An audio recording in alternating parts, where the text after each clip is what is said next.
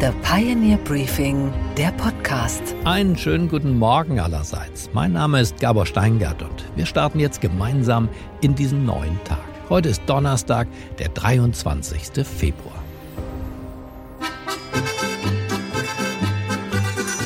Politischer Aschermittwoch in Bayern, nach den Corona-Jahren nun endlich wieder live und in Farbe. Den Platzhirsch hat's hörbar gefreut. Er rührt wieder. Wie habe ich euch vermisst? In seinem Revier. Wir sind wieder hier in unserem Revier, liebe Freundinnen und Freunde. Das ist das Wohnzimmer der CSU. Wir sind wieder da, hier in Passau als CSU. CSU-Chef Markus Söder hatte Heimspiel in der vollbesetzten Dreiländerhalle, die früher mal Nibelungenhalle hieß. 4000 Parteimitglieder waren angereist, um zu hören, wie schlecht Deutschland von der Ampel regiert wird. Alle reden von Zeitenwende, aber es ist bislang nur eine Zeitlupe. Das Ampelprinzip ist seit über einem Jahr. Spät entscheiden, hin und her entscheiden, handwerkliche Fehler machen und sich dabei zerstreiten. Söders Lieblingsangriffsziel waren natürlich die Grünen und ihre Minister. Robert Habeck zum Beispiel, den verglich er mit einer bekannten Werbefigur für Fischstäbchen. Captain Iglo von der Küste, das ist der schlechteste Wirtschaftsminister aller Zeiten. Ludwig Erhard würde im Grab rotieren, wenn er wüsste, dass er einen solchen Nachfolger hat. Tut mir leid. Aber natürlich bekam auch Annalena Baerbock ihr Fett weg. Hier wurde es weniger humoristisch, sondern politisch deutlich. Deutschland, Achtung, Deutschland sei im Krieg mit Russland. Aber eine Außenministerin muss aufpassen, was sie sagt. Die Eskalation von Sprache kann schnell zur Eskalation von Gewalt führen. Und deswegen will ich sagen, wir helfen der Ukraine aber Deutschland ist nicht im Krieg mit Russland. Es kann nicht gehen. Herr Scholz, stoppen Sie endlich Frau Baerbock mit Ihren unbedachten Äußerungen zum Schaden unseres Landes. Und da es jetzt ja hochoffiziell genehmigte Fleischersatzprodukte gibt, sieht Söder sofort den Schweinebraten in Gefahr. Liebe Freunde, wir essen lieber Schweinsbraten statt Insekten oder Madenmüsli. Und wenn ihr das wollt, liebe Grüne, dann könnt ihr das Zeug selber fressen. Wir machen das nicht. Niemals. Wenn wir die Rede auf nur einen Satz eindampfen sollten, dann wäre es vielleicht dieser hier. Und der alte Satz gilt einfach, it's nice to be a prize, but it's higher to be a buyer. Der gilt auch heute noch, liebe Freundinnen und Freunde. Und die anderen Parteien, sie haben sich ebenfalls bemüht. Lars Klingbeil zum Beispiel, der SPD-Vorsitzende, war in Hessen unterwegs und erschien gut informiert, was zur gleichen Zeit in Passau geschah. Von fünf Minuten den Weg hierher geguckt, was in Passau so passiert. Markus Söder erlebt. In den fünf Minuten hat er erzählt, warum Bayern das tollste, beste Bundesland ist. Ich habe mich dann gefragt, warum wollte der da eigentlich vor zwei Jahren weg? Ich meine, das schafft auch nicht, das schafft auch nicht jeder, an Armin Laschet zu scheitern. Das ist schon eine besondere Leistung, wenn du nicht mal gegen Armin Laschet Kanzlerkandidat wirst. Die Grünen-Chefin Ricarda Lang sprach auch, aber naja, der politische Aschermittwoch ist nicht so ihr Ding. Sie war empört, witzig war sie nicht. Wir erleben, dass während wir hier über Energieversorgung und Gerechtigkeit sprechen, Markus Söder wahrscheinlich gerade im Moment in Passau über den Zwang zum Gendern, die Political Correctness und die Cancel Culture redet. Denn während wir hier über die Probleme der Menschen sprechen, wird dort gerade Kulturkampftheater auf größter Bühne aufgeführt. Auch FDP-Chef Christian Lindner ging in die Bütt. Auch er schaute nach Passau voller Sport. Auf der einen Seite den Baum umarmen und gleichzeitig die Motorsäge im Kopf haben streiten für das Kopftuchverbot und gleichzeitig für die Maskenpflicht. Die CSU, das ist die Partei für Leute, denen eine Meinung nicht genügt, sondern die alle Meinungen wollen und das Gegenteil davon. Aber am besten, das muss man ihm lassen, war der Festzeltredner Söder. Am Ende bewarb er sich auch noch auf den Posten des Bürgermeisters von Berlin. Berlin sollte die Hauptstadt der Deutschen sein. Sie ist die Hauptstadt der Chaoten. Da gehört endlich aufgeräumt. Und zwar schnell und rasch und konsequent. Fazit, laut, derb, einfach, eigentlich ganz gut, dass nur einmal im Jahr Aschermittwoch ist. Unsere weiteren Themen heute Morgen. Steffen Kamp-Peters, die Stimme der Arbeitgeber. Als Hauptgeschäftsführer der Bundesvereinigung der deutschen Arbeitgeberverbände will er ein neues Streikgesetz. Die jüngsten Warnstreiks gehen ihm deutlich zu weit. Es muss verhältnismäßig sein. Kein Grundrecht ist äh, uneingeschränkt. Anne Schwed an der Wall Street berichtet über die Sitzungsprotokolle der Notenbank und wir sprechen über die satirischen Seiten des Fachkräftemangels. Und außerdem freuen wir uns. Und zwar freuen wir uns heute Morgen mit Ken Sema, einem britischen Fußballer, der nach dem Spiel vielen Menschen Mut gemacht hat. Euch geht es nicht. Gar nichts geht ohne euch. Der komplette Flughafen lahmgelegt, weil ihr den Mut gefunden habt, für eure Rechte einzustehen. Seit heute Morgen 3 Uhr geht am Stuttgarter Flughafen nichts mehr. Das Sicherheitspersonal ist im Warnstreik. Keine Starts, keine Landungen, den ganzen Tag. Und so wie hier im SWR beschrieben, ging es am vergangenen Freitag auch auf den Flughäfen Frankfurt am Main, München, Hamburg, Dortmund, Hannover und Bremen zu. Grund war ein Warnstreik. Wer die wollte, gemeinsam mit dem Beamtenbund bei den Tarifverhandlungen von Beschäftigten des öffentlichen Dienstes, der Luftsicherheit und der Bodenverkehrsdienste mal ein Zeichen setzen. Bis hierher und nicht weiter. Hey Boss, ich brauche mehr Geld. Laut Verband der Flughäfen waren dadurch über 2400 Flüge gestrandet, 300.000 Passagiere saßen fest oder konnten jedenfalls nicht losfliegen. Das geht zu weit, zumindest für Steffen Kampeter. Der Mann ist Hauptgeschäftsführer der Arbeitgeberverbände. Er will das im Grundgesetz verankerte Streikrecht nicht abschaffen. Nein, das will er nicht, aber ein bisschen einschränken will er es schon. Kampeter war früher übrigens CDU-Bundestagsabgeordneter und parlamentarischer Staatssekretär im Finanzministerium und heute Morgen ist er unser Gast im Podcast. Einen schönen guten Morgen, Steffen Kampeter. Ebenfalls guten Morgen. Das Streikrecht, Herr Kampeter, ist ja ein wichtiges Element des Arbeitskampfes, ausdrücklich auch im Grundgesetz verankert. Aber das kann einen wie Sie nicht hindern. Sie wollen dran, Sie wollen das Streikrecht in Deutschland einschränken, richtig?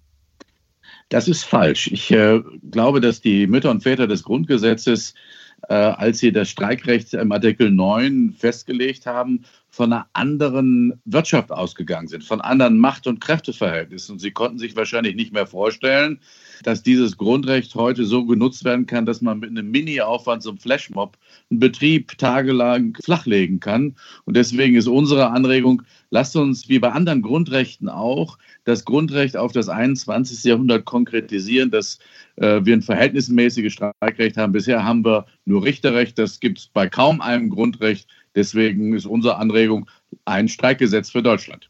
Das heißt, Sie wollen das Streikrecht aber schon nicht im Grundgesetz einschränken, aber per Gesetz wollen Sie es anders fassen, als es heute von den Gewerkschaften gehandhabt wird. Naja, dadurch, dass es kein Streikgesetz gibt, äh, ist alles das, was die Gewerkschaften wollen, zumindest nach der Rechtsprechung des Bundesarbeitsgerichts im Ergebnis zulässig. Und das kann ja wohl nicht sein.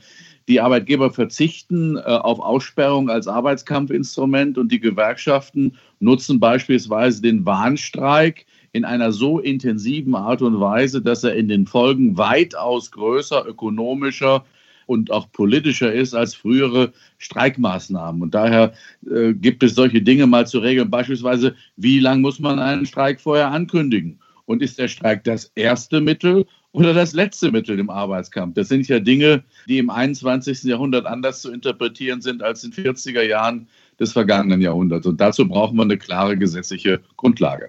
Nun ist es ja so, dass wir eine SPD-geführte Bundesregierung haben. Ist es klug, ist es realistisch, in einer solchen Zeit eine Veränderung zu fordern, Herr Kampeter, von der wir beide wissen, die ist im Grundgesetz, auch aufgrund im Übrigen der Erfahrung im Dritten Reich, was Arbeitnehmerrechte angeht, ist das nicht nur klipp und klar, sondern man kann auch sagen, eisenhart geregelt, Grundgesetz, Artikel 9 Absatz 3, dass zur Wahrung und Förderung der Arbeits- und Wirtschaftsbedingungen in Deutschland gestreikt werden darf. Und die Gewerkschaften und nicht die Arbeitgeber Arbeitgeberverbände entscheiden, wann und wie gestreikt wird. Zweifelsfrei ist äh, der Wesensgehalt des äh, Grundgesetzes von Ihnen zutreffend wiedergegeben worden. Aber das Bundesarbeitsgericht sagt auch, es muss verhältnismäßig sein. Es ist kein, kein Grundrecht, ist äh, uneingeschränkt. Und deswegen ist die Konkretisierung von Verhältnismäßigkeit eines unserer äh, zentralen Anliegen. Nun ist doch Deutschland insgesamt bislang doch nicht aufgefallen, unsere Gewerkschaften durch besondere Streikfreudigkeit, auch im historischen Maßstab habe ich mir das mal angeschaut, ist es nicht so, dass das äh, eklatant zugenommen hätte. In anderen Ländern, Italien, Frankreich nur mal als Beispiel, wird wesentlich häufiger gestreikt. Sind wir nicht eigentlich gesegnet mit sehr sozialpartnerschaftlich organisierten Gewerkschaften? Ich denke an die IG Metall und machen Sie da nicht ein Fass auf, von dem Sie nicht genau wissen, ob Ihnen das um die Ohren fliegt? Also, erstens haben Sie recht, wir haben ein gutes Verhältnis mit den Gewerkschaften äh, in den vergangenen Jahrzehnten gepflegt und deswegen sind unsere Forderungen auch ja keine Eingriffe in das Streikrecht, sondern lediglich die Aufforderung an den Gesetzgeber, unbestimmte Rechtsbegriffe stärker zu präzisieren, damit alle Seiten Rechtssicherheit haben. Und im Übrigen glaube ich, äh, dass die Streikintensität in den letzten Monaten auch verfügbar für alle Deutsche äh, zugenommen hat. Und ich glaube, wir werden uns auch auf ein anderes Streikverhalten der Gewerkschaften einstellen äh, müssen. Und ich finde, da sollte man auch unabhängig jetzt von den aktuellen Warnstreikdiskussionen ohne Schaum vom Mund mit Maß und Mitte als Gesetzgeber darüber nachdenken, äh, was ist nötig, um den sozialen Frieden nicht nur für die Gewerkschaften, sondern für die gesamte Gesellschaft und die Wirtschaft aufrechtzuerhalten. Aber ist nicht in Zeiten, wo uns pro Jahr 400.000 Arbeitnehmer fehlen, Fachkräftemangel steht jeden Tag groß in der Zeitung, 400.000, der Kampeter, jedes Jahr, weil die geburtenstarken Jahrgänge sich in den Ruhestand verabschieden. Ist es in dieser Zeit nicht auch angebracht, nicht über Streiks zu reden, vielleicht wie können Arbeitgeber so attraktiv sein, dass wir mehr Frauen, mehr Ältere, dann aber auch mehr qualifizierte Ausländer an unsere Werkbänke und in unsere Büros bekommen? Also das heißt, die Attraktivität vielleicht der Arbeitsbedingungen, vielleicht auch der Gehälter zu steigern und nicht durch Streiksituationen und das Abwehren von Forderungen eine Situation herbeiführen, in der die Leute noch weniger Lust haben zu arbeiten. Ja, jetzt betreiben Sie aber genau das Geschäft derjenigen, die ich nicht vertrete. Wir wollen nicht das Streikrecht einschränken, sondern wir wollen, dass es auf eine klare Grundlage kommt. Und im Übrigen, all das, was Sie stattdessen als Alternative angeboten haben, ist äh, in vielen Unternehmen heute bereits gelebte Praxis. Wir suchen dringend Talente. Wir steigern äh, die Attraktivität der Arbeitsbedingungen durch beispielsweise flexible Arbeitszeiten oder äh, Homeoffice-Regelungen. Äh, wir sind froh über jeden, der bei uns in den Betrieben schafft, weil wir merken, dass die Demografie, wie Sie zutreffend beschreiben, äh, uns das Leben nicht einfacher macht. Und deswegen ist jeder Tag, den wir mit einer unsicheren Rechtssituation und mit unnötigen Streiks uns auseinandersetzen, ein verlorener Tag für Deutschland. Ich glaube, wenn wir das im Kern darauf beschränken, Durchsetzung von notwendigen tarifvertraglichen Regelungen, ist das nur fair und gerecht für alle. Aber Herr Kampeter, die Menschen, die jetzt gestreikt haben, die verdienen deutlich weniger als äh, wir beide. An den Flughäfen beispielsweise, da fehlen die Leute, die die Koffer transportieren, die Toiletten sauber machen, die das Flugzeug dahin äh, einweisen, wo es stehen soll. Äh, was bitteschön spricht dagegen, sich hier friedlich zu einigen und den Warnstreik nicht zu provozieren und diesen Leuten das Recht und dann auch das Geld zu geben, was man braucht, um existieren zu können? Ist das Beispiel nicht ein schlechtes Beispiel, weil wir hier über Niedriglöhner reden, die tatsächlich äh, so nicht glücklich zu machen sind, auch nicht mit, auch mit einem Streik am Ende ja nicht? Herr Steigert, ich glaube, ich wäre missverstanden, wenn ich mich in die konkrete Ausgestaltung von Tariflöhnen äh, hier mit, mit dem Vorschlag einmischen würde.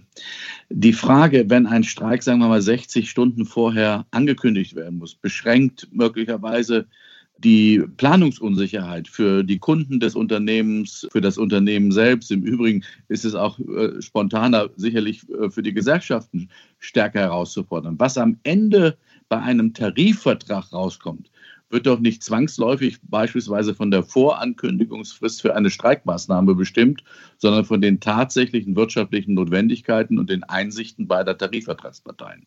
Na, dann hoffen wir mal beide, dass es nicht ein streikvolles Jahr wird, sondern ein Jahr äh, des sozialen Ausgleichs und des Miteinanders. Vielen Dank, Herr Kampeter. In diesem Sinne gerne einen schönen Tag. Und was ist heute an den Finanzmärkten los? Na, da blicken die Anleger heute vor allem auf die amerikanische Notenbank. Mehr dazu weiß meine Kollegin Anne Schwedt in New York. Einen wunderschönen guten Morgen, Anne. Guten Morgen, Gabor. Die Notenbank in Washington hat ja gestern das Protokoll zur jüngsten Sitzung veröffentlicht. Das gibt in der Regel ja eine Menge Aufschluss, auch über die Zinsentscheidungen. Anne, sag uns, was steht da drin in diesen Protokollen und sind weitere Zinsanhebungen geplant? Ja, es wird auf jeden Fall noch weitere Zinserhöhungen geben und die Zinsen werden wohl auch eine ganze Weile oben gehalten. Die Fed sieht zwar und kennt auch an, dass die Inflation so langsam schwächer wird, allerdings ist sie mit 6,4 Prozent immer noch weit entfernt von der 2 Prozent Zielmarke der Notenbank. Was der Fed ganz besonders ein Dorn im Auge ist, ist der Arbeitsmarkt. Der sollte sich mit den Zinserhöhungen eigentlich abschwächen, um die Konsumentennachfrage zu schwächen um dadurch die Inflation nach unten zu bringen. Stattdessen ist der Arbeitsmarkt aber stärker denn je und zeigt absolut keine Anzeichen der Schwäche.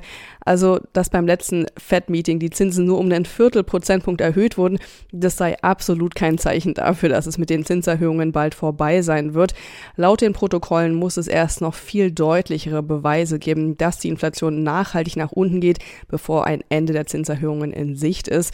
Was noch in den Protokollen stand und was so tatsächlich noch nicht bekannt war, ist, dass es wohl beim letzten Notenbanktreffen einige FED-Mitglieder gegeben hat, die nicht mit der Zinserhöhung um einen Viertelprozentpunkt einverstanden waren und die eigentlich lieber einen halben Prozentpunkt Erhöhung gesehen hätten. Die Anleger hier an der Wall Street reagierten darauf mit einem massiven Abverkauf und weiteten die Verluste vom Vortag nochmal aus. Inzwischen geht man hier jetzt davon aus, dass die Zinsen ein Level von bis zu 5,5 Prozent erreichen werden, also nochmal mindestens ein Dreiviertel Prozentpunkt höher als jetzt schon. Das wären dann die höchsten Zinsen seit 2001. Vielen Dank für diese Einschätzung, Anne. Und dann gab es ja auch noch neue Quartalszahlen, dieses Mal vom Online-Marktplatz eBay. Sag uns, Anne, gibt's gute Nachrichten für die Anleger? Äh, leider nein, Gabor. eBay konnte die Analystenerwartungen zwar übertreffen und das führte nachbörslich auch erstmal dazu, dass die Aktie kurzzeitig zulegte. Aber mit genauerem Blick auf die Zahlen sieht man doch sehr deutlich, dass das Geschäft von eBay leidet. Beim Umsatz gab es einen Rückgang um fast 4 Prozent. Unterm Strich blieb 66 Prozent weniger Gewinn hängen als noch im Vorjahresquartal. Das hänge laut dem Unternehmen aber mit Investments in Innovationen zusammen. Also eBay versucht sich das schon alles ein bisschen schön zu reden, aber die harte Wahrheit ist, dass das Unternehmen genauso unter der angespannten wirtschaftlichen Lage leidet wie alle anderen Verkaufsplattformen. Und das haben dann auch die Anleger durchschaut. Die eBay-Aktie drehte ins Minus und war dann nachbörslich mit 5% im Minus. Und was, Gabor, geht eigentlich gar nicht? Na, dass immer weniger Fachkräfte diesem Arbeitsmarkt in Deutschland zur Verfügung stehen. Das ist heute schon ein Problem und wird in Zukunft ein noch größeres. Denn wenn die Babyboomer in Rente gehen, fehlen in Deutschland rund sieben Millionen Arbeitskräfte. Klar, ein ernstes Thema. Es bietet aber gleichzeitig auch sehr viel Stoff für Satire und dieses Potenzial, das hat die heute schon im ZDF erkannt und das Beste draus gemacht. Nur lustig machen ist ja billig, deshalb die Sendung liefert gleich einen Lösungsansatz und schlägt eine Art Dating-Show vor für suchende Unternehmer. Jetzt neu bei RTL. Zehn einsame Jungunternehmer leiden unter Fachkräftemangel und buhlen um den Mitarbeiter ihrer Träume. Was für kamerafreudige Singles ja bislang schon ganz gut funktioniert, klappt doch bestimmt auch für den Arbeitsmarkt. Die Kandidaten sind, wie in der Dating-Show auch, vielversprechend. Dieter 58, Anlagenmechatroniker mit großen Lücken im Lebenslauf. Ich sag's lieber direkt, ich habe ein Alkoholproblem und will mindestens 7000 brutto. Ach nee, netto. Was ist noch mal mehr? Anders als bei den Kuppelsendungen entscheiden dann nicht die Suchenden, wer die letzte Rose bekommt, sondern in diesem Fall entscheidet der Dieter. Das ist keine Satire, sondern die Realität. Okay, Gabor, und was hat dich heute Morgen wirklich überrascht? Die Welle der Sympathiebekundungen, die gerade Ken Sema erfährt. Er ist ein Fußballer vom englischen Zweitligisten FC Watford. Der Mann gilt als torgefährlich und geht gern in die Offensive, zumindest auf dem Rasen. Nach Abpfiff ist er eher ein scheuer Geselle, der nur selten Interviews gibt, da er, und darum geht es hier heute Morgen, da er stottert. Aber nach dem jüngsten Sieg seines Teams, für den er wegen seiner zwei Tore zum Man of the Match gekürt wurde, trat er vor die Kamera. Er antwortete geduldig dem Reporter und ließ sich vom eigenen Stottern nicht aus der Ruhe bringen. Warum auch? I must win here at home. So, so yeah, it was a, a good one. Can you talk us through your, your first goal, getting on the end of Keenan Davis' shot? Um, obviously, yeah, yeah, he had like a hit on target on the keeper, and then I was just there, you know, uh, and he just was like right on my foot, and I just uh, smashed it onto the goal. Um, it was an easy one, uh, so so yeah, I'm happy with it. Die Resonanz war gewaltig. Eine Welle von Lobliedern ergoss sich über dem 29-jährigen Ken Sema. Viele Menschen melden sich auf Social Media seither, die selber stottern und denen der Auftritt dieses Fußballers Mut gemacht hat. Aber vielleicht liegt es ja auch an diesem FC Watford selbst. Ein sehr besonderer Verein, der besondere Persönlichkeiten anzieht. Ausgerechnet Elton John, der in Watford aufwuchs, übernahm Mitte der 70er Jahre. Da war er längst schon ein Popstar, da der den angeschlagenen Verein übernommen. Unter seiner Ägide stieg das Team von der vierten bis in die erste Liga auf. Und heute ist Elton John die Ehrentribüne des Stadions gewidmet. Und dieser Song hier eignet sich, das wäre mein Vorschlag an die Menschen in Watford, ganz hervorragend als Hymne.